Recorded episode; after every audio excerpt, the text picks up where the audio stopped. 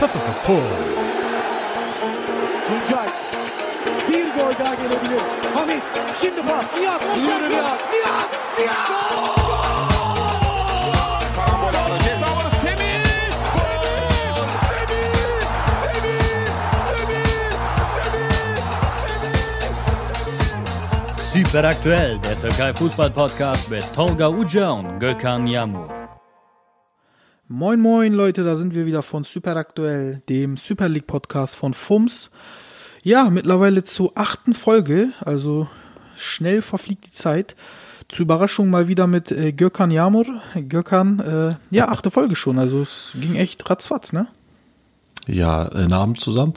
Ähm, absolut, also die Zeit verfliegt tatsächlich und ähm, äh, also auch die, die Tage dazwischen sind, äh, die gehen so schnell vorbei und dann sieht man sich halt jeden Mittwoch oder beziehungsweise Donnerstag, wenn es dann hier rauskommt, ähm, ja, hört man sich wieder. Also das, das entwickelt schon eine Dynamik, das hätte ich so nicht gedacht. Ja, man sagt ja, je älter man wird, desto schneller verfliegen die Tage. Vielleicht werden wir einfach nur älter. Naja.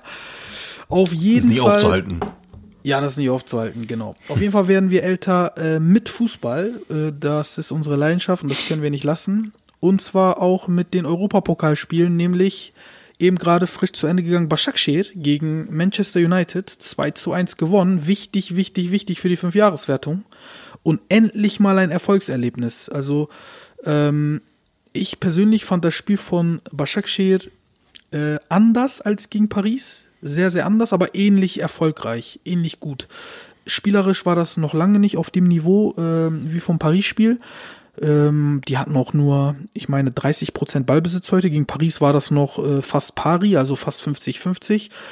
Und ähm, ja, die haben halt den Ball komplett Menu überlassen, haben sich hinten eingeigelt und haben dann versucht, Nadelstiche zu setzen. Hat mehr oder weniger gut geklappt. Ja, wenn du so einen Wichcha da vorne hast und einen gut aufgelegten Tüdic, dann ist das Spiel auch dafür wirklich äh, geeignet.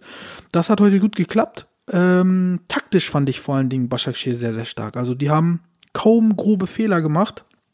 Äh, wobei ich sagen muss, Menu hatte heute auch nicht den besten Tag. Also im Gegensatz zu Paris noch, die einigermaßen mitgespielt haben, äh, gute Chancen auch hatten, war Menu heute erschreckend schwach. Also kaum Kreativ Kreativität, kaum Ideen.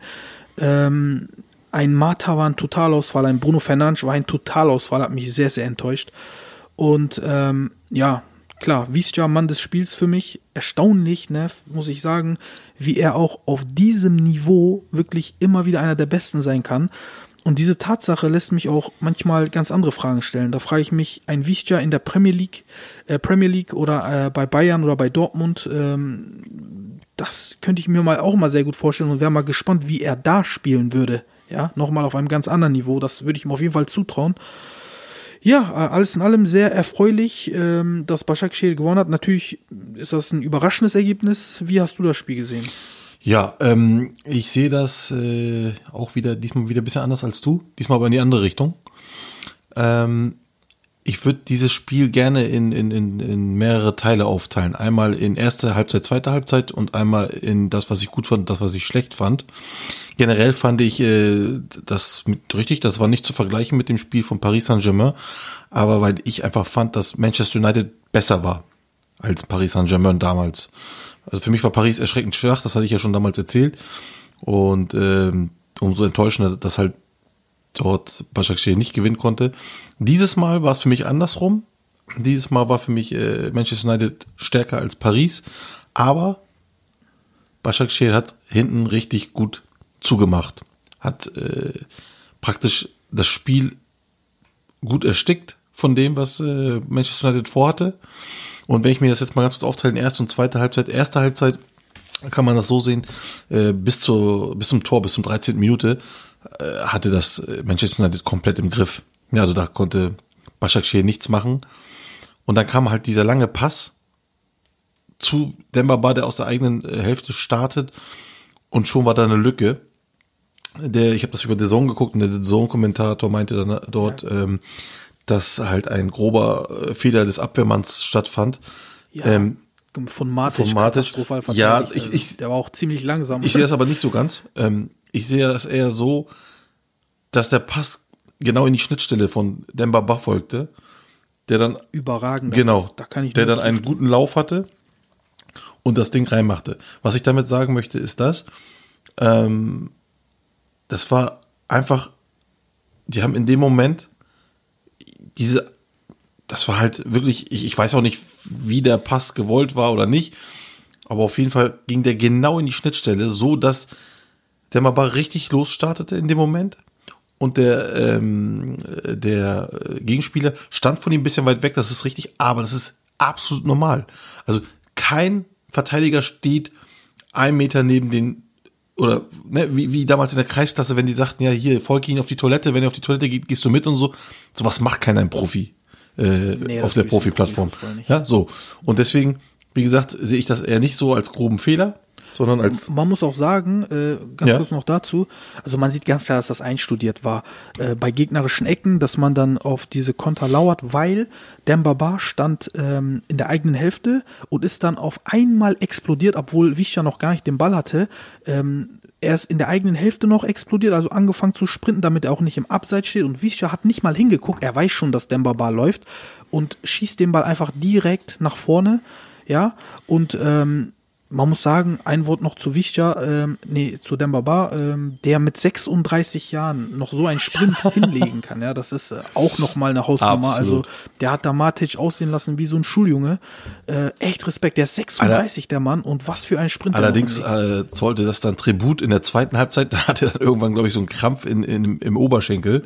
Ja, das richtig, ja, das richtig. Geht das natürlich auch nicht spurlos an einem 36-Jährigen vorbei. Aber wie gesagt, ich sehe eher, dass der Pass richtig gut war. Und ähm, ja, und dieses Tor war praktisch so eine Art Startschuss für äh, Başakşehir. Den, dieses Tor hat denen unfassbar Motivation gegeben. Die haben äh, wie so ein Schalter umgedreht und auf einmal wirbelten die da los. Und ähm, Manchester United hat auf einmal äh, Probleme bekommen, das Spiel zu machen.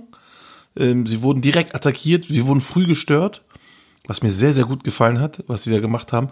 Und haben praktisch immer wieder, wie du schon sagst, Nadelstiche gesetzt. Ähm, trotzdem hatte natürlich äh, Manchester United das, den Ball meistens. Aber trotzdem hat, wie gesagt, Başakşehir sehr früh gestört, das Spiel kaputt gemacht und hat dann selber Angriffe gestartet, die dann halt immer wieder auch gefährlich wurden. Ähm, und so kam man auch durch diesen Druck, kam dann auch halt äh, ähm, praktisch das 2 zu 0, äh, dass sich Tüdic dann einfach den Ball da schnappt und äh, losläuft und dann dort hinten äh, Wischer das Tor macht. Ähm, das war einfach durch diesen Druck, den die aufgebaut haben, haben sie dort diese Fehler erzwungen und haben den dann gemacht. Schade halt, dass dann direkt praktisch fast schon im Anschluss das 2 zu 1 fiel. Ähm, das hätte nicht sein müssen. Aber wie gesagt, die erste Halbzeit hat mir sehr, sehr gut gefallen. Ähm, wie gesagt, Übrigens auch Ja. wieder überragend von Dembaba durchgelassen da, ne? Ja, absolut. Wie der, er kann Absolut. auch selber abschließen, aber er hat dann die Übersicht, die Erfahrung, um dann nochmal durchzulassen und auf einmal stehen da hinten zwei Mann frei, so aus dem Nichts quasi.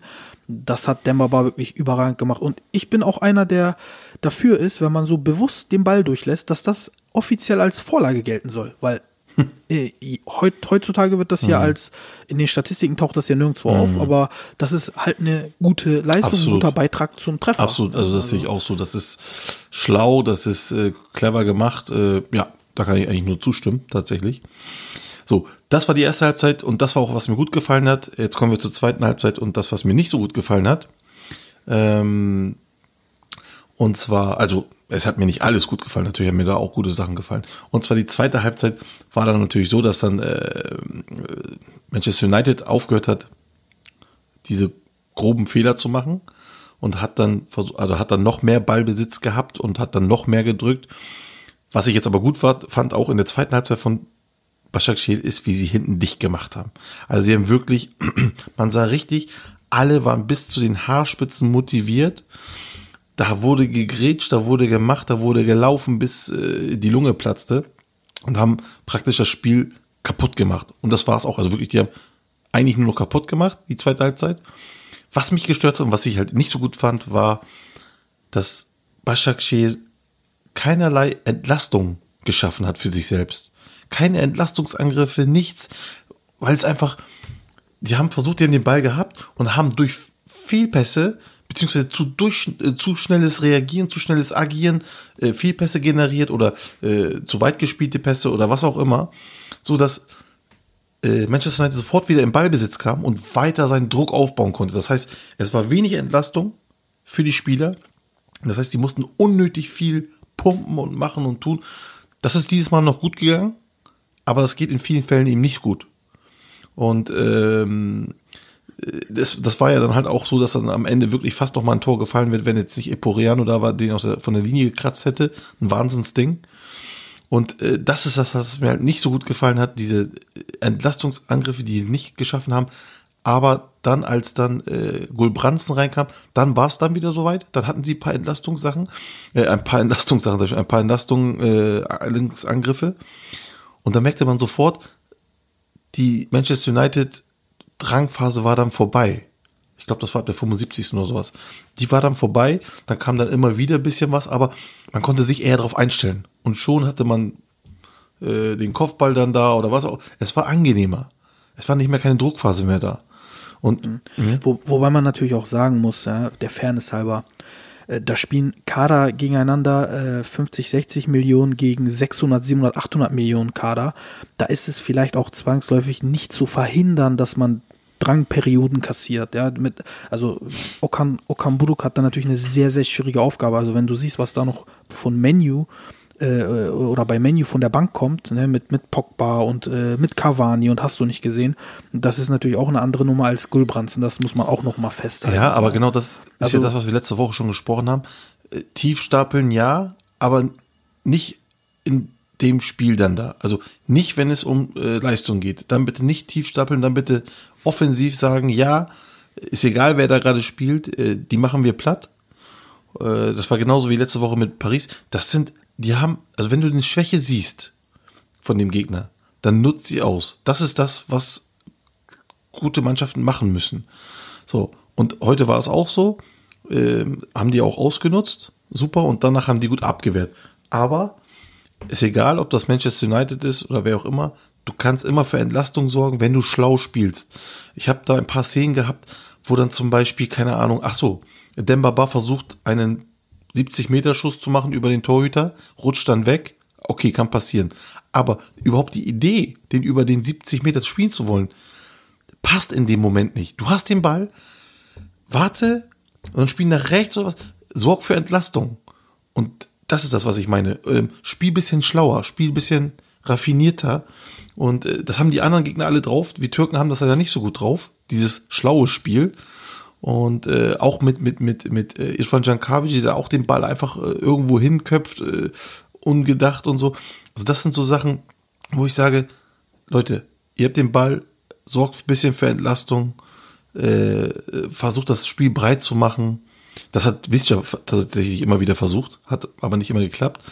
Und äh, wie gesagt, Gulbransen hat das auch ganz gut gemacht, äh, wo er dann schießt und das geht zur Ecke. Perfekt, 100% rausgeholt. So muss das eigentlich sein. Aber wie gesagt, es hat geklappt, alles gut. Ähm, es ist ein Achtungssieg, keine Frage. Ähm, Ob es dann mehr wird oder nicht, werden wir dann sehen. Ähm, Okan Buruk hat nach dem Spiel wieder auch groß getönt, bisschen, ich habe es euch gesagt, äh, man muss an alles glauben, das ist auch richtig so. Ich äh, habe aber trotzdem viel Zweifel dran, dass wir hier mehr werden als Vierter. Äh, aber wie gesagt, es ist ein Achtungsvolk, es ist wichtig für die Fünfjahreswertung und äh, zu den Spielern des Spiels bin ich da auch anderer Meinung als du. Nicht Visca, sondern für mich waren es tatsächlich Dennis Türic und äh, Raphael, die rechte Seite von Beşiktaş, die unfassbar viel gelaufen sind, unfassbar viel gegrätscht haben. Also Dennis Türic hat mir richtig gut gefallen. Also Hut ab, muss ich nochmal sagen. Ja, der bekommt jetzt auch endlich mal Spielpraxis. Bei Fennert war das ja so ein bisschen äh, schwierig. Ähm, der hat ja schon seine Qualitäten gezeigt ähm, bei Kayserispor und bei Fennert saß er dann die meiste Zeit nur auf der Bank und Okamburg wusste das natürlich, äh, wusste um seine Qualität mhm. und hat, hat den auch, äh, man kann es so sagen, für ein Appel und ein Ei bekommen. Ja, die haben den ausgeliehen für, ich glaube, keine Leihgebühr und ähm, nur ein Teil des Gehalts ähm, oder oder müssen nur einen Teil des Gehalts zahlen. Also der Deal hat sich auf jeden Fall gelohnt und bei äh, Raphael, da bin ich auch bei dir, der war gegen seinen alten Verein. Der war ähm, so Bombe. Der war, der war sehr motiviert und ähm, spielt jetzt auch auf seiner äh, Stammposition auf der rechten Verteidigerseite, weil ja Kaisara lange verletzt ist und Das sieht man noch, da spielt der Do Und eins- eine ganze Klasse besser. Genau, und eins möchte ich noch sagen, ne? Es fehlt immer noch ein Spieler, den ich, auf den ich sehr, sehr scharf bin bei Başakşehir. Und das ist Nasser Chatli. Wo ist der eigentlich? Also- Lebt der noch oder? Der ist, der ist verletzt, also der soll die ganze Zeit verletzt sein. Ich Was weiß auch nicht, er was er hat. Ja, das ist, das weiß man tatsächlich nicht.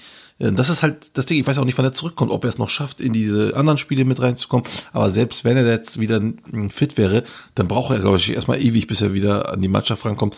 Das ist halt schade. Aber wie gesagt, den haben die noch da in der Hinterhand. Und da bin ich echt mal gespannt drauf. Insofern, also Başakşehir jetzt auch in der Liga natürlich, äh, gehen die ganz gut.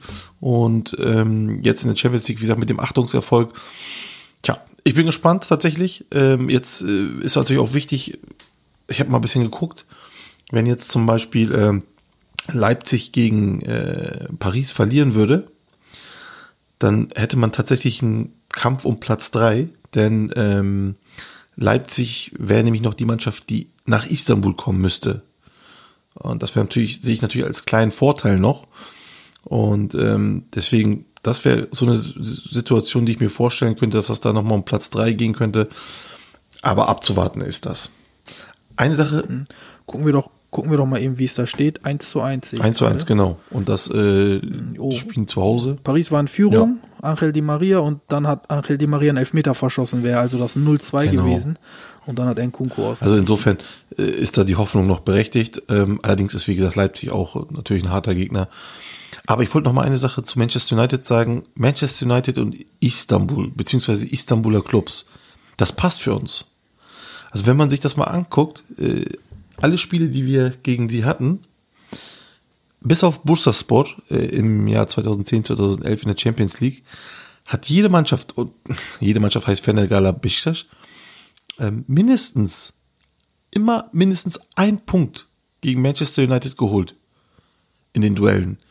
Also wirklich, immer mindestens ein Punkt. Es gab kein, äh, keine, ich weiß noch das Jahr mit Ahmed Dursun und sowas, genau. wo Beşiktaş gewonnen hat. Es, es, genau, es gab kein, keine, und Fener mit Tuncay Genau. damals und äh, Gala hat, glaube ich, mit, mit Burak sein Tor damals oder, oder. Arif Erdem damals, dieses 3-3, also, Ja, ne? das war ja in den 90ern Genau. noch, ne? Das war sogar in, in Menu war das. Genau. Ja, ich meine, 3-1. also seit, seit diesem Spiel, das war das erste Spiel überhaupt, danach, wie gesagt, hat, es gibt kein Duell, wo Menu beide Spiele gewonnen hat. Wie gesagt, außer gegen Bursaspor.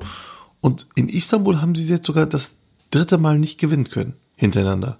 Das ist schon, ist schon recht interessant, was für eine Statistik das ist mit Manchester United. Also da sahen die türkischen Mannschaften immer irgendwie ganz gut aus. Ja, auch wenn das jetzt zum Beispiel, ich kann mich erinnern, ähm, manchmal mit der B11 war, aber trotzdem äh, haben dann die Mannschaften wie Fener damals so zum Beispiel 3-0 gewonnen. Gegen Manchester United, scheißegal, wer da spielt oder nicht spielt. 3-0, das darf denen ja so eigentlich nicht passieren. Und deswegen immer wieder ein Achtungserfolg und jetzt hat sich da Başakşehir mit eingereiht. Ist doch gut. Ja, aber du hast es vorhin schon erwähnt, wir müssen auf dem Teppich bleiben und eine Tatsache, die wirklich daran erinnert, dass wir auf dem Boden der Tatsachen bleiben müssen, ist das Sivasspor-Spiel gegen Maccabi Tel Aviv. Da wurde ja auch nach dem Villarreal-Spiel, da wurden ganz große Töne gespuckt. Ja, Maccabi und, und Karabakh, die hauen wir jetzt so weg nach dem Spiel gegen Villarreal. Und ich muss sagen, äh, ja, Sivas hat nicht brilliert, hatte aber in den ersten, ich sag mal, 60, 65 Minuten durchaus alles im Griff, war auch in Führung. Die rote Karte von Samba Kamara hat dann natürlich vieles kaputt gemacht, aber äh, das will ich auch ganz deutlich sagen, auch mit zehn Mann darfst du dann nicht gegen Maccabi so sang- und klanglos untergehen. Ich meine, ähm, auf dem Papier hast du Spieler, die deutlich, also die qualitativ deutlich besser sind und da muss einfach mehr kommen. Und ähm, Sivas hat das Spiel dann auch tatsächlich 2 zu 1 verloren. Und ähm, man hat auch gesehen, zum Beispiel, wenn Gradel, der eigentlich relativ neu da ist, ne, mal nicht seinen Tag erwischt, dann ist die Abhängigkeit jetzt schon zu erkennen, äh, dann äh, läuft es bei Sivas nicht. Das ist wie so wie so ein Motor, äh, wie so Sand im Getriebe. Das funktioniert nicht so richtig. Äh, man ist noch, also man ist sehr von ihm abhängig jetzt in, in diesem frühen Stadium äh, der Saison. Und ähm, das hat man ganz klar gesehen, da konnte irgendwie keiner die Initiative ergreifen und das Spiel an sich reißen. Die haben ja auch Verletzte jetzt, auch mit, mit Goiano zum Beispiel, mit Sia Erdal und so weiter. Also auch vorne hat ähm, Erdogan Yeşilyurt gefehlt und sowas. Aber trotzdem, ich finde, alles ein Grund, aber keine Entschuldigung. Und ähm, ja, wie gesagt, erst gegen Villarreal so ein tolles Spiel hingelegt. Ja, jeder ist euphorisch und dann kommt so eine Grütze bei raus gegen Tel Aviv. Also auch bis zur roten Karte, die hatten zwar alles im Griff, Sivas hatte alles im Griff, aber es war ja alles andere als schön fürs Auge. Ne? Also das war ja, ähm, ich will nicht sagen Augenkrebs, aber schön war es jetzt auch nicht. Ähm, hätte man 1-0 gewonnen mit, mit, einem, äh, mit einem sehr, sehr, ich sag mal, äh, destruktiven Spiel, hätte auch niemand was gesagt, aber so muss man natürlich darüber reden. Also ich fand das von Sivas viel zu wenig, bin enttäuscht, um ehrlich zu sein. Ja, äh, doch, ich hätte was gesagt, auch wenn sie gewonnen hätten. ähm, und zwar, also du kannst dich erinnern, wahrscheinlich letzte Woche, ich habe es schon gesagt, ich habe schon vorweggenommen, ähm, äh, dieses äh, 5-3 gegen Villarreal, ich war mir ziemlich sicher, dass sie nicht so gegen Maccabi Tel Aviv spielen. Das hatte ich, wie gesagt, gesagt. Und so war es dann auch. Ähm, das ist halt die Schwäche der türkischen Mannschaften. Ähm, wir leben viel von Euphorie. Und ich sage es jetzt auch nochmal jetzt schon wieder wieder vorweg äh, mit Başakşehir gegen Manchester United. Das war auch sehr viel Euphorie, da war sehr viel Adrenalin, da war sehr viel, ähm, ja, wie soll ich sagen, man war bis zu den Fingerspitzen motiviert, weil man auch halt eins zu in Führung gegangen ist. So, und dann nächste Woche oder wie gesagt, das nächste Spiel darf man das halt nicht nochmal erwarten. Ne? Also da kann wieder ein ganz anderes Spiel sein. Es ist viel Motivationstraining, äh, was dort gemacht wird und äh, bei uns ist das leider in der Türkei sehr oft so. Und deswegen ähm, war ich mir ziemlich sicher, dass sie halt nicht so spielen werden gegen, wie gegen Villarreal, äh, jetzt Sivasspor. So, und wie, wie du schon sagst, ne, also ähm, man geht eins in Führung, hat eigentlich relativ alles äh, unter Kontrolle. Ich sag relativ, weil das ist halt das Manko. Nicht die rote Karte und dann ähm, die beiden Tore. Wie gesagt, das war ein Knackpunkt, keine Frage. Aber nicht äh, der Knackpunkt. Sondern du führst 1-0 bis zur, was war das, 60, 70. Minute, weiß ich jetzt nicht mehr genau. Ähm, wieso führst du nicht schon 2-0? Oder 3-0? Und genau. Oder wenn du alles unter Kontrolle hast, warum passiert diese Aktion so, mit dem Elfmeter und der ganz, Roten? ganz genau, sehr gut. Ähm, das sind diese beiden Punkte. Du spielst eben nicht den Fußball, den du gegen Villarreal gespielt hast. Warum nicht? Warum musst du immer dich deinem Gegner in dem Sinne so anpassen? Warum? Also eine gute Mannschaft spielt seinen Stiefel runter. Das hat mir damals mit Alanyaspor gesagt und das zählt auch hierfür. Warum spielst du nicht deinen Stiefel runter, das was du kannst? Und dann steht sie nämlich schon 2-0, 3-0 und dann ist es egal, ob da jemand vom Feld fliegt oder was auch immer. Das ist das eine. Und das andere ist, ganz genau wie du es gesagt hast, du führst 1-0, hast angeblich alles im Griff, aber hast du eben nicht, weil es eben doch hinten so teilweise ein kleines bisschen Hühnerofen war, wie dort gespielt wurde.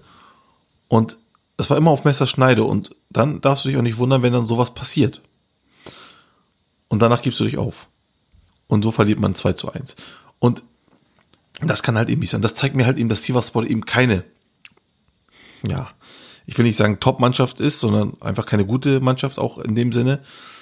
Denn, wie du auch vorhin schon sagtest, es kann halt nicht sein, dass ein neuer Spieler, ein neuer Transfer, Max Gradl, das Zünglein an der Waage ist. Sowas gibt's bei einem guten Team nicht.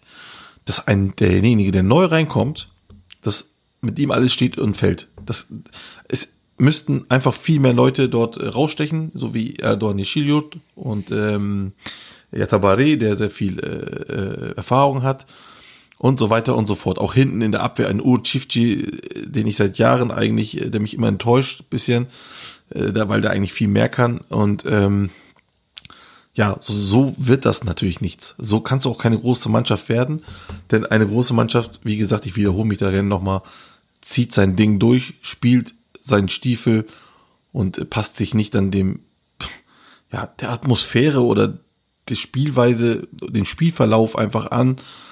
Äh, das ist, ähm, ja, wie soll ich sagen, dann ist Glücksfaktor halt sehr groß und das, damit kann man nicht viel erreichen. Das gilt jetzt für. Es war auch unglaublich bitter, ne? Auch äh, was die äh, Länderpunkte angeht, denn vor dieser Woche, also vor dem Sieg von äh, Başakşehir, habe ich noch gelesen, dass sogar die Föhre-Inseln dieses Jahr mehr Punkte gesammelt haben als wir. Und das erinnert mich wirklich an, an so Zeiten, wo wir ähm, äh, reihenweise noch äh, fünf Dinger, sechs Dinger kassiert haben. Zum Beispiel, kannst du dich noch an das 0 äh, zu 6 von Antalyaspor im Weserstadion erinnern, nachdem die 2-0 gewonnen hatten ja. zu Hause, äh, fahren die mit viel Euphorie dahin und kassieren sechs Dinger von Werder Bremen. Ja, apropos Werder Bremen, da haben wir noch was für euch. Ich bin Timo Schrömer von der Deichstube. Mein Name ist Lars Kranenkamp von FUMS. Gemeinsam sind wir Deichfums, der grün-weiße Fußball-Podcast. Stabile Gags, Fundiertes Fußballhalbwissen, alles in grün-weiß. jetzt überall, wo es Podcasts gibt. Hier ist Deichfums. Immer Kurs auf grün-weiß. Klar soweit? Okay, über das Personal lässt sich streiten. Viel Hacke, wenig Spitze. Aber sonst viel Spaß. Powered bei Kreiszeitung. Ja, Leute, das sind unsere Freunde von Deichfums. Auf jeden Fall mal reinhören, lohnt sich. Und äh, ja, ich habe einfach ähm, Bedenken, dass wir in diese alten Muster, in diese alten Zeiten zurückfallen. Weil äh, ich muss ganz ehrlich sagen, auch mit diesen ganzen Problemen der TFF und, und der Jugendarbeit und äh, die Jugend, die nachkommt, die ist bedroht. Wir haben letztens darüber geredet, die haben von der U14 bis zu U19 haben die seit März nicht trainiert und so weiter. Da sind eigentlich alle Negativvoraussetzungen geschaffen im Moment, um wieder in diese Zeiten zurückzufallen. Also da habe ich echt Bammel vor. Ja, also vor allem, wenn die, ähm, wenn die Ausländerregelung kommt, was ich tatsächlich immer noch nicht hoffe, aber wenn sie kommt, dann ja, dann gehen wir Schritt für Schritt wieder zurück, ist richtig. Denn äh, dann äh, werden wieder, ja, wie gesagt, dann wird wieder türkisch, in, in Anführungsstrichen türkisch Fußball gespielt und kein europäischer mehr, leider.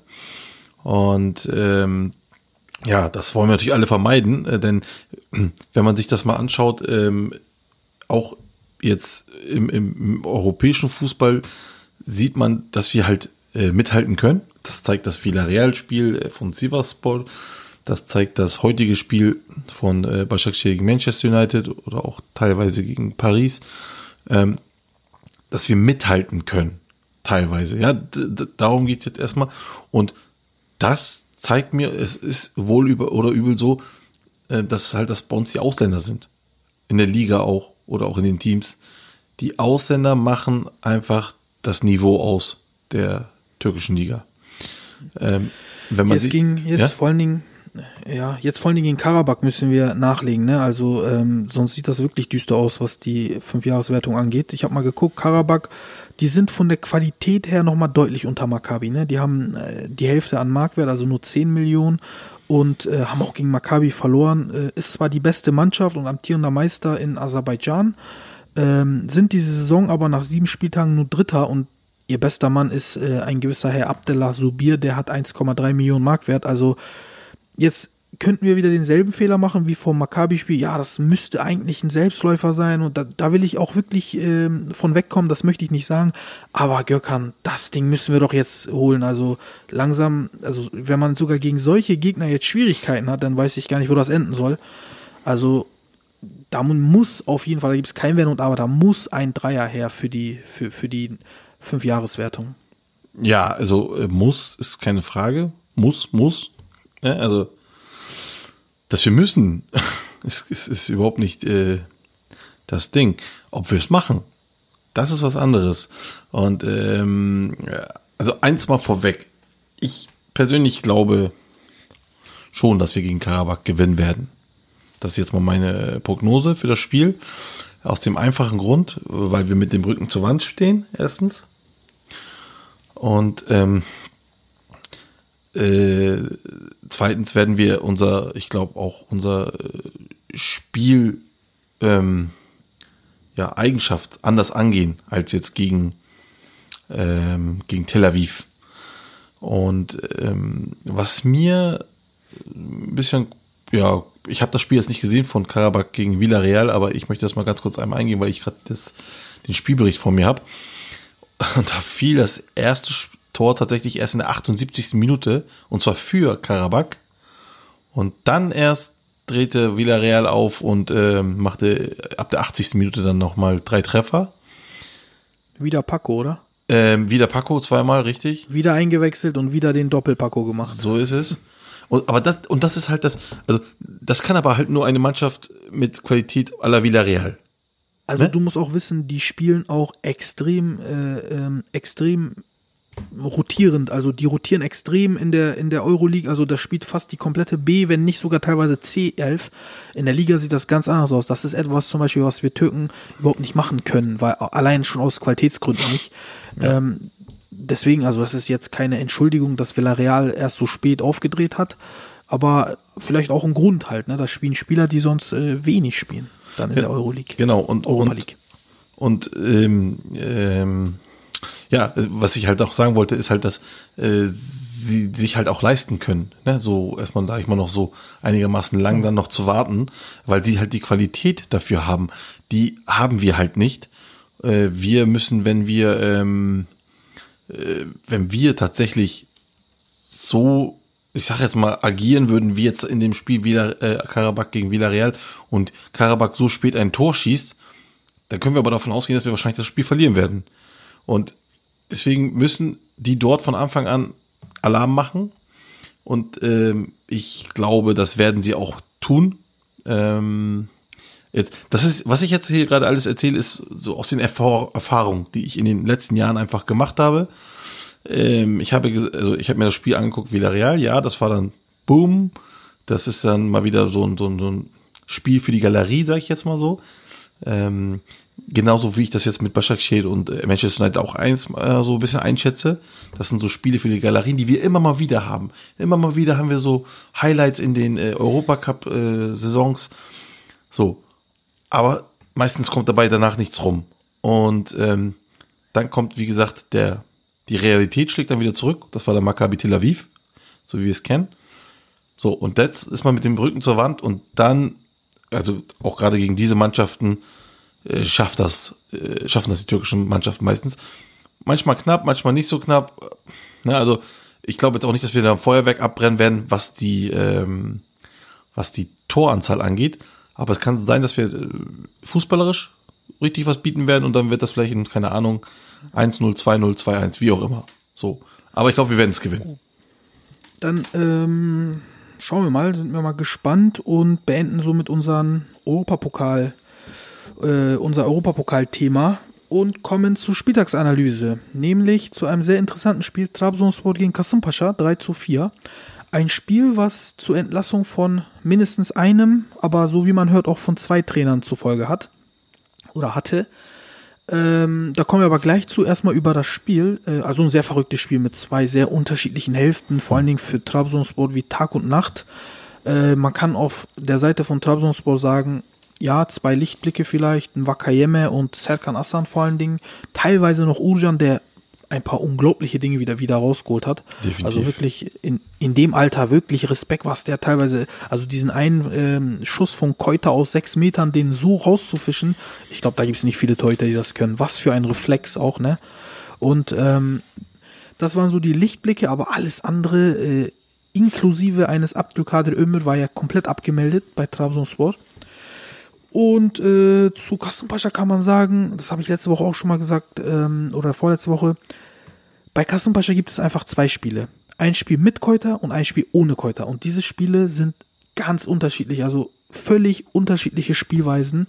Und da, das Gesicht des Spiels von Kassenpascha ist ein ganz anderes, wenn Keuter dabei ist. Er ist also einfach ein Stürmer, der mit dem Rücken zum Tor spielen kann, der Schnelligkeit hat, der, der Tiefe in das Spiel bringt, der mit beiden Füßen abschießen kann, der im Strafraum sich durchsetzen kann, weil er auch körperlich gut ist. Also du kannst auf Konter spielen, du kannst auf Ballbesitz spielen.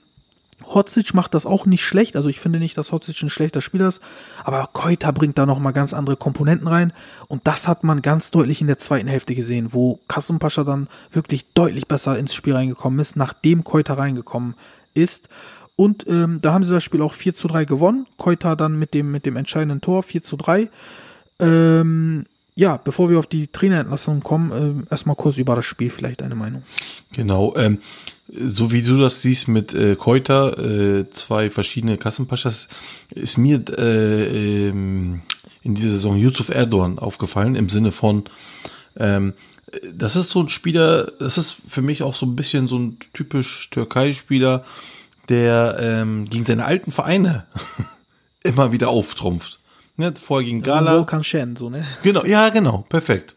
Vorher gegen, Wo äh, gegen Volkan, sag ich schon, gegen Gala, jetzt gegen Trabzon. Ich glaube, in den anderen Spielen ist er gar nicht so aufgefallen, wie jetzt hier gegen die beiden. Und äh, da äh, rastet er immer aus und deswegen merke ich so, Kassenpascha gegen so die größeren Namen, beziehungsweise die, wo Yusuf Erdogan dann auch äh, was zu tun hatte, da trumpft er richtig auf und äh, da kann immer was äh, in Richtung Kassenpascha passieren. Also da müssen die Großen jetzt aufpassen. Ähm, Sage ich jetzt mal Mehmet so. Altunparmak äh, hat ihn ja wieder quasi spielen lassen. Er hat ja davor gar nicht gespielt und Genau. so die Rest, äh, die, die letzten Spiele der, der Rückrunde in der letzten Saison und Anfang dieser Saison spielt er wirklich auch sehr gut oder hat sehr gut unter Altunparmak gespielt. Finde ich auch. Und er ist sowieso ein Spieler, finde ich, der jetzt viel zu wenig aus seinem Talent gemacht hat. Der war bei Trabzonspor mit 18 der Shootingstar. Galatasaray wollte anstatt Bruma, wollten sie damals ihn holen, haben nur Bruma geholt, weil Trabzonspor 15 Millionen nicht akzeptiert hat und ähm, hat einfach viel zu wenig aus seinem Talent gemacht. Und warum Kassenpascha gegen die Großen auftrumpft, äh, und weil es jetzt passt, ganz schnell nochmal dazu, weil die halt viele Spieler haben, die fürs Konterspiel geeignet sind. Ne? Die sch schnelle Spieler, technisch gute Spieler, bringen Tempo mit und äh, können sehr gut kontern. Ja, aber auch, ähm, äh, wenn man jetzt groß sind, muss man natürlich auch äh, Mannschaften nehmen, die dann oben spielen.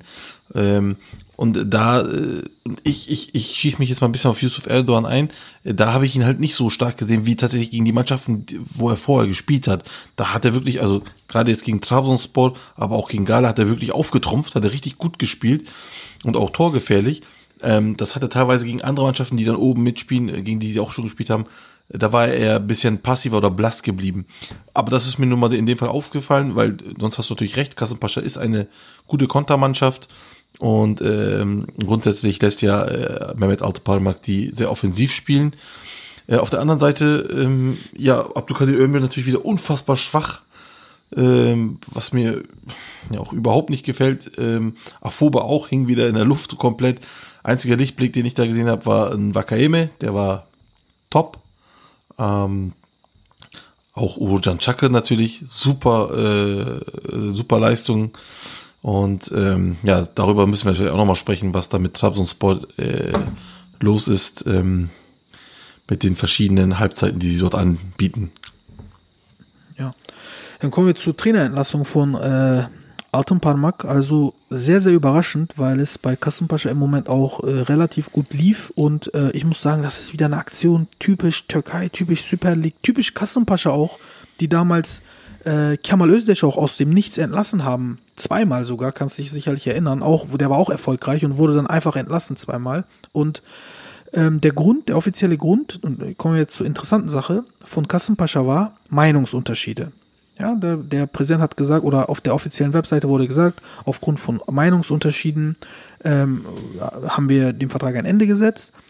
Dann hat aber ein Fan, nicht mal ein Kassenpascha-Fan, sondern ein Hatay-Sport-Fan, hat auf Instagram geschrieben, äh, ja, Herr Altenparmak, bei Hataysport hat man auch gesagt Meinungsverschiedenheiten und hat sie entlassen. Jetzt sagt man es wieder, ich glaube nicht daran. Was ist da wirklich los? Und Mehmet Altenparmak hat tatsächlich geantwortet, ja, von seinem offiziellen Account und hat gesagt, der einzige Grund für meine Entlassung war, dass der Präsident Turgay Çınar sich in die Kaderplanung, also für den Spieltag, also die Aufstellung, einmischen wollte. Und das ist auch wiederum typisch Türkei, dass ein Präsident kommt und sagt, der muss spielen, der muss spielen. Was hast du da äh, verloren? Was hast du in der Kabine verloren? Bleib da oben auf der Tribüne, mach deine Spielerdeals, mach deine Finanzen, mach deine, mach dein Management. Aber warum kommst du runter und mischst dich in das Sportliche ein? Also in, da, in das, wirklich auch in die Aufstellung und sowas, in die Taktik. Das ist für mich ein No-Go. Und wenn Mehmet Altunparmak das sagt, dann äh, glaube ich ihm das auch, weil er wie eine ehrliche Haut rüberkommt für mich. Und das ist wiederum ein Armutszeugnis für Kassumpascha, weil er hat seine Sache wirklich, wirklich sehr ordentlich gemacht. Wenn man mal guckt, also jetzt das Trabzon-Spiel rausgenommen, ersten sechs Spiele hatten sie nur drei Gegentore. Und man merkt bei Altenparmak, er hatte auch, also seine Handschrift kam rüber. Äh, Ich erinnere gerne an das Spiel gegen Gala, wo Mikhail Tirpan nach dem Spiel ähm, ein Interview gegeben hat und gesagt hat, wir haben gegen Gala was probiert, was noch niemand probiert hat. Unser Trainer hat uns darauf aufmerksam gemacht, hat gesagt, wir machen jetzt nicht nur mit den vorderen vier, also vordere Reihe Pressing, sondern auch mit beiden Sechsern. Gehen wir rüber in Galas Spielhälfte und pressen da komplett und lassen die Abwehr ähm, äh, offen quasi, also un ungesichert, ohne Absicherung und auch die Flügelspieler von Gala aus dem einfachen Grund. Alton Parmak hat erkannt, dass wenn Gala, sogar wenn Gala aus diesem Pressing rauskommt gegen fünf, sechs Mann, was alleine schon schwierig ist, ja, aber auch wenn sie rauskommen und den Ball zu Arda transportieren oder zu, zu Feguli oder auch zu, ähm, zu ähm, Belhanda, die Flügelspieler vor allen Dingen oder allgemein die Spieler von Gala sind langsam und unsere Spieler sind eher laufstark und das würden wir wieder auffangen. Also diesen Konter, bis der Ball wirklich vor unserem Tor ist, das würden wir wieder auffangen. Das Risiko lohnt sich. Und dieser Plan ist ja sowas von aufgegangen. Und allein an solchen taktischen Finessen sieht man, ob ein Trainer pfiffig ist oder nicht. Und ich, ich halte sehr viel von Artem Palmark. Deswegen diese Entscheidung, vor allen Dingen, wenn das auf so Ego-Sachen basiert, sich einmischen wollen und sowas, das ist ein Fiasko in meiner Meinung. Wie soll sich denn ein Verein so weiterentwickeln? Also das verstehe ich nicht. Ja, genau. Das ist halt die Sache. Ähm, jetzt alles läuft, der, der, Trainer, ich weiß jetzt nicht, was für ein Tra Verhältnis der Trainer zu den Spielern hat, aber ähm, mit seiner taktischen Vorgabe hat er eine neue Situation geschaffen bei Kassenpascha und die wird jetzt einfach gecuttet. Das heißt, was passiert jetzt mit den Spielern? Äh, wie fühlen sie sich dabei? Äh, weil ich weiß jetzt, wie gesagt, ich, ich, ich kenne das Verhältnis nicht zwischen den Spielern und den Trainer, aber ähm, äh, es gibt dann Leute, die sich dann gewöhnt oder an ihn gewöhnt haben, wie auch immer. Und äh, gerade dann, wenn es läuft, ist so ein Cut natürlich, ähm, könnte fatal werden. Ähm, wie gesagt, ich, man muss tatsächlich jetzt abwarten, ob die Spieler dagegen resistent sind oder ob das denen dann auch äh, tatsächlich ähm, äh, schaden würde. Denn ähm, Mehmet Altıparmak, äh, das wissen wir auch schon von Hatay Sport, hat tatsächlich eine Handschrift.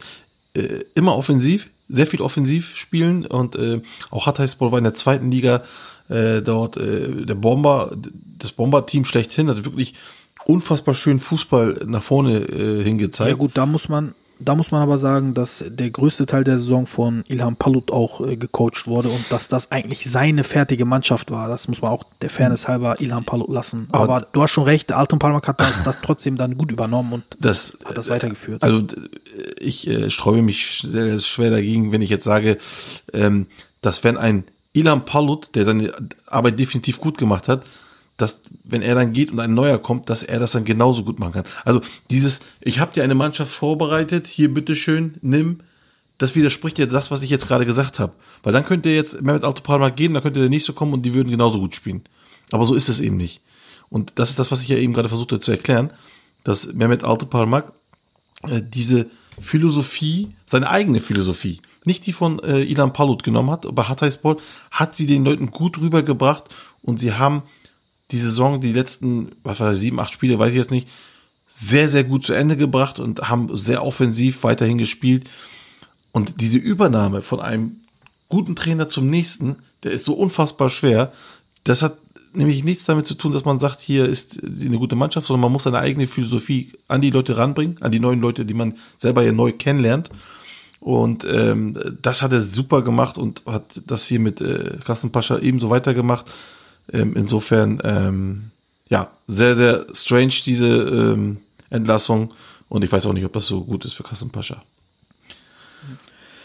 Ja, und ähm, Trabzonspor ist ja auch kurz davor, Eddie Newton zu entlassen. Das steht ja schon länger im Raum. Und äh, also offiziell gab es vom Verein noch nicht ähm, die, ähm, die, äh, also die haben das offiziell noch nicht kundgetan, aber man hört aus vielen, vielen inoffiziellen Quellen, dass das schon beschlossene Sache ist und dass das, sobald der neue Trainer da äh, feststeht, dass das auch kundgetan wird. Und das könnte wirklich ein Trainerkarussell in Gang bringen, nämlich ähm, Abdullah Avcı, der ja eigentlich ein Wunschkandidat auch von Trabzonspor war, soll bei äh, Antalyaspor jetzt im Gespräch sein und soll Antalyaspor auch näher stehen als Trabzonspor, womit Trabzonspor wiederum kein Problem hätte, weil dann Tamer Tuna frei wäre, auf den dann Trabzonspor wiederum sehr scharf ist und ähm, ja, auf, dem erst, auf den ersten Blick hört sich das auch alles so an, als ob das passen könnte. Äh, vor allen Dingen Tamer Tuna, ich, Tamer Tuna, ich äh, halte viel von ihm. Also ich finde, dass er ein, ein sehr talentierter, guter und taktisch gut ausgebildeter Trainer ist. Und äh, ja, wie würdest du das denn äh, finden? Also würde das deiner Meinung nach passen oder eher Abdullah Avcı zu Trabzonspor? Ich sag mal ganz ehrlich, ähm, die Trainerfrage interessiert mich bei Trabzonspor eher tatsächlich ein bisschen weniger. Ich habe einen viel interessanteren Fact zu Trabzonspor. Ähm, für mich würde auch, ich sag ganz ehrlich, ähm, auch Eddie Newton passen, wenn er ein paar Sachen abstellen würde. Ähm, ich, ich, ich glaube nicht, dass das ein, ein, ein, eine Trainerfrage ähm, nur an sich ist, sondern ich glaube, es, es geht auch hier sehr viel Mentales äh, bei Trabzonspor. Denn aufgefallen ist, dass ähm, Trabzonspor, wenn man mal die, ja, die erste und die zweite Halbzeit äh, dieser Spiele mal trennen würde. Und wir würden nur mal sagen, dass nur die erste Halbzeit äh, der Spiele ähm, zählen würde von Trabzonspor, dann hätte Trabzon heute elf Punkte und würde damit praktisch äh, in den Europacup-Plätzen drin sein. Das muss man Das sich ist mal interessant, weil Genau. genau, dasselbe unter, äh, wie, wie hieß der Trainer nochmal äh, vor, vor ähm, der, der etwas ältere, der jetzt vor, äh, oh, jetzt habe ich den Namen vergessen. vor Eddie Newton oder wer? nein, nein, da, davor noch. Ach, ähm, vor Cimşir, vor Hüseyin Cimşir, der, ja, ja, ja, ja. der jetzt bei Risa war. Hab Ja, genau, genau. Ünal Karaman. Und unter dem Ünal Karaman, genau. Und Ja. unter Ünal Karaman hatten sie doch dasselbe Problem. Erste Halbzeit gespielt wie äh, Hui und zweite Halbzeit gespielt wie Fui. Und ähm, deswegen Und- und- wurde er auch im Endeffekt entlassen. Genau. Offiziell. Offiziell. Ja, Also ich glaube es auch da nicht, aber okay. Ähm, aber genau, das ist es. Also, elf Punkte, ihr Tor, äh, ähm, ihre Toranzahl wären 7 zu 4 und sie hätten elf Punkte. Also richtig gut. Jetzt kommt die zweite Hälfte. Da ist das Torverhältnis 2 zu 10 und sie hätten tatsächlich nur zwei Punkte. Also, was ich hier sagen möchte, ist, Trabzonspor spielt die erste Hälfte tatsächlich gut. Das haben wir jetzt bei fast jedem Spiel gesehen. Die spielen die erste Halbzeit tatsächlich nach vorne hin richtig gut. Und in der zweiten Halbzeit ist folgendes Phänomen. Ähm, ich weiß nicht warum, aber von vorne wird nicht genug mit nach hinten gearbeitet. Ich weiß nicht, ob sie sich dort verausgaben oder was auch immer. Ähm, ich weiß auch, dass ein Wakaeme von, diesen, von dieser Situation extrem genervt ist, äh, weil er im Interview auch selber sagte, ich bin nicht der Trainer, ich kann dazu nichts sagen, aber es kann nicht sein, dass wir so viele Tore kassieren. So. In dem Fall, weil er auch selber natürlich jetzt in dem Spiel auch zwei Tore gemacht hat, auch ein gutes Spiel gezeigt hat, zumindest in der ersten Halbzeit. Und dann, wie gesagt, ist es ein Fitnessproblem? Ist es ein Konzentrationsproblem? Ist es das Problem, dass die Leute von vorne nicht genug mit nach hinten arbeiten? Eine Sache fiel mir dann auch noch auf, dass ähm, er dann ähm, im Spiel, ich weiß nicht, ob das jetzt im letzten Spiel war oder ob das äh, auch nur so aussah, weil ich sehe gerade, Czerdekci war ja auch in dem, in dem Mittelfeld drinne. Ja, auf der 6, notgedrungen. Ne? So, und das, das kann eigentlich nicht sein. Also, wenn du ein 4-1-4-1-System spielst, dann würde ich einen Czerdekci niemals auf die 6 tun. Niemals. Viel zu schwach. Für alleine. Also, wenn er zwei Sechser, okay. Aber alleine, du hast richtig gesehen, wie die Bindung zwischen Angriff und äh, Verteidigung so offen war, so unfassbar. Die wurden praktisch dort überrannt. Also, Ja, die haben ja natürlich auch viel Verletzungspech gehabt. Ne? Dadurch, dass Ekuban nicht dabei war, musste Luis Baker einen vorrücken. Ähm, dadurch war dann ähm, quasi die Achterposition äh, unbesetzt und da musste dann teilweise Abdulkadir Parmak spielen oder Marlon, wenn er gespielt hat. Ähm, beziehungsweise ähm, was Flavio oder Marlon, der welcher von denen, ich verwechsel die immer, welcher war Linksverteidiger? Linksverteidiger war Marlon, war, glaube ich, auf der 6. Nee, Marlon war Auf jeden Linksverteidiger. Fall. Marlon war Linksverteidiger, dann war Flavio Mhm. der Sechser, genau. Und ähm, dann hat Flavio äh, da quasi gespielt. Abdulkadir Palmak hatte äh, sich mit Corona infiziert. Äh, wie gesagt, äh, durch Ekubans Ausfall musste dann BK einen vorrücken und so weiter. Das alles wird sich jetzt ähm, verbessern, weil Ekuban wieder da ist, weil Abdulkadir Palmak wieder da ist, weil Baker auf seine Stammposition gehen kann, weil ähm, Flavio endlich mal nicht gesperrt wird. Ja, der war ja auch immer äh, öfter gesperrt. Und ähm, ja, das wird sich natürlich bessern, aber ich gebe dir natürlich recht, dass es, ähm, das ist notgedrungen auf der einen Seite, aber vielleicht auch nicht ganz schlau auf der anderen Seite. Ja, also notgedrungen, äh, ganz ehrlich, Abdul Kadir Palmak war im Kader im letzten Spiel. Da hätte ich ihn direkt auf die 6 gepackt und nicht Çörekçi.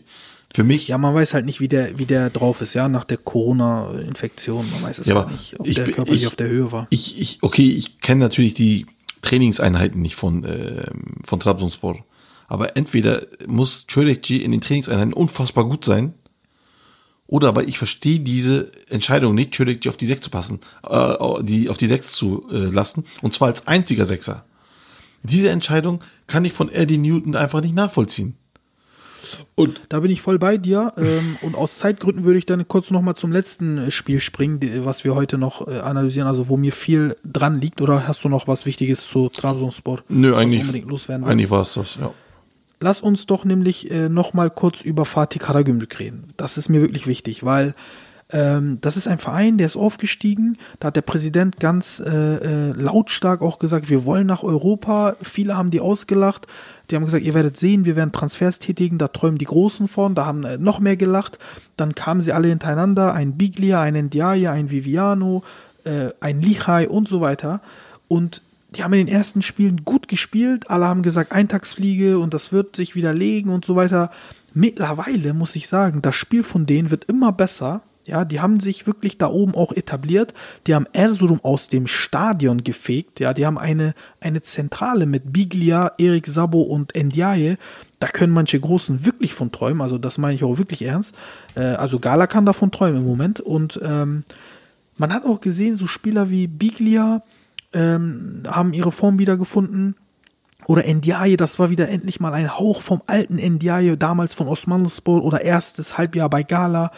Ähm, ich verstehe sowieso nicht, wie die Großen bei dem schlafen konnten, weil der ja auch nichts gekostet hat. Ja, der, der verdient, ich glaube, ähm, brutto 600.000 Euro, habe ich gelesen, und ähm, an Leihgebühr haben die auch nichts bezahlt. Also das ist nichts für die Verhältnisse, die die großen Vereine bezahlen.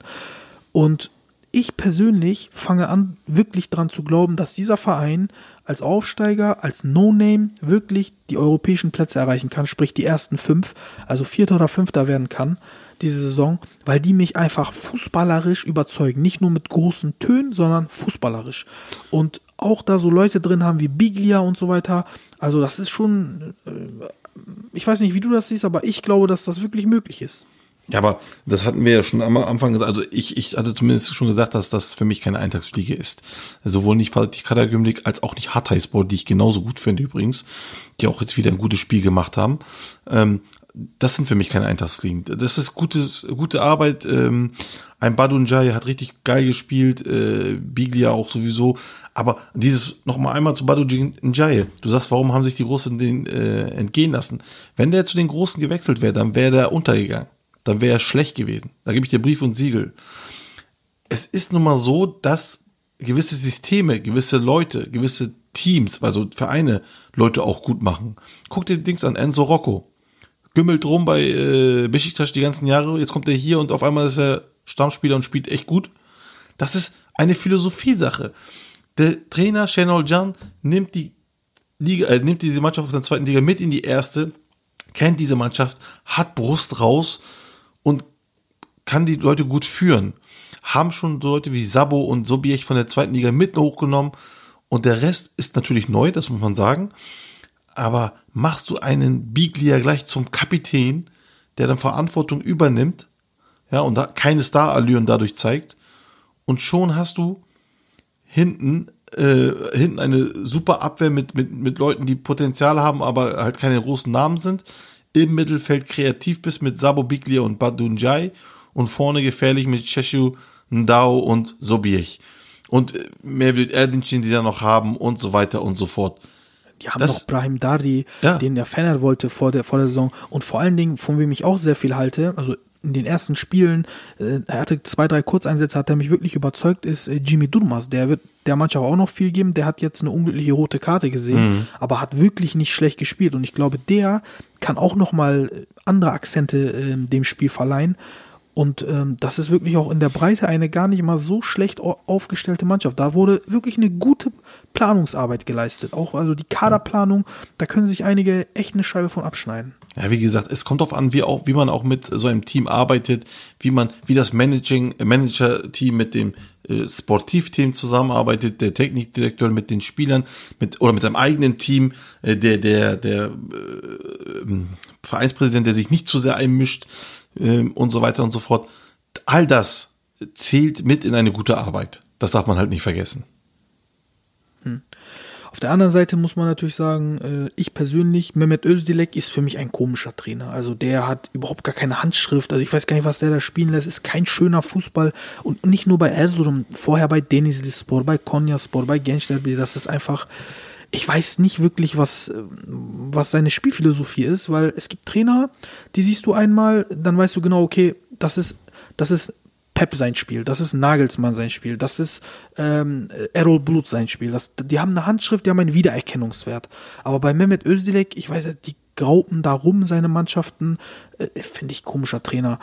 Und äh, auch, dass er ein Sadiku nicht bringt, obwohl er zwischenzeitlich 0 zu 4 hinten liegt. Also willst du den mit nach Hause nehmen oder äh, verstehe ich nicht. Wo ist, das, wo ist da das Problem, dass du noch einen guten Stürmer bringst? Ja? Du liegst 0 zu 4 hinten. Also was willst du mit dem? Ja? Auf Türkisch würde man sagen, Turşusunu Kurjan. genau so sehe ich das. Ja, und bei Erzurumspor, ähm, ein Lichtblick ist mir aufgefallen. Ricardo Gomez, in meinen Augen wirklich ein Top, Top, Top Stürmer, auch äh, wenn man ihn mit den ganz Großen der Liga vergleicht. Also der hat mich wirklich jetzt in zwei Spielen extrem überzeugt. Und zwar nicht nur wegen seinen Toren, gar nicht mal deswegen. Ähm, aber ich hatte den vorher mal so ein bisschen äh, erforscht, äh, auch so seine Videos und sowas. Und jetzt, was ich mit dem nackten Auge sehe, das ist ein unglaublich beweglicher, schneller, körperlich wendiger, starker Spieler, der auch einen super Abschluss hat und ähm, der würde, also das war für mich war das von Anfang an klar, dass der in der Türkei erfolgreich sein wird und das zeigt er im Moment.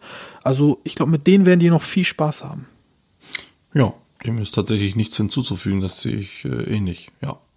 So, dann kommen wir zum Ende, Gökhan Jim. Äh, Ja. Sind wieder stolze 55 Minuten geworden. Und ja, ansonsten bis zur nächsten Woche. Bleibt gesund und bis zum nächsten Mal. Tschüss. Ciao.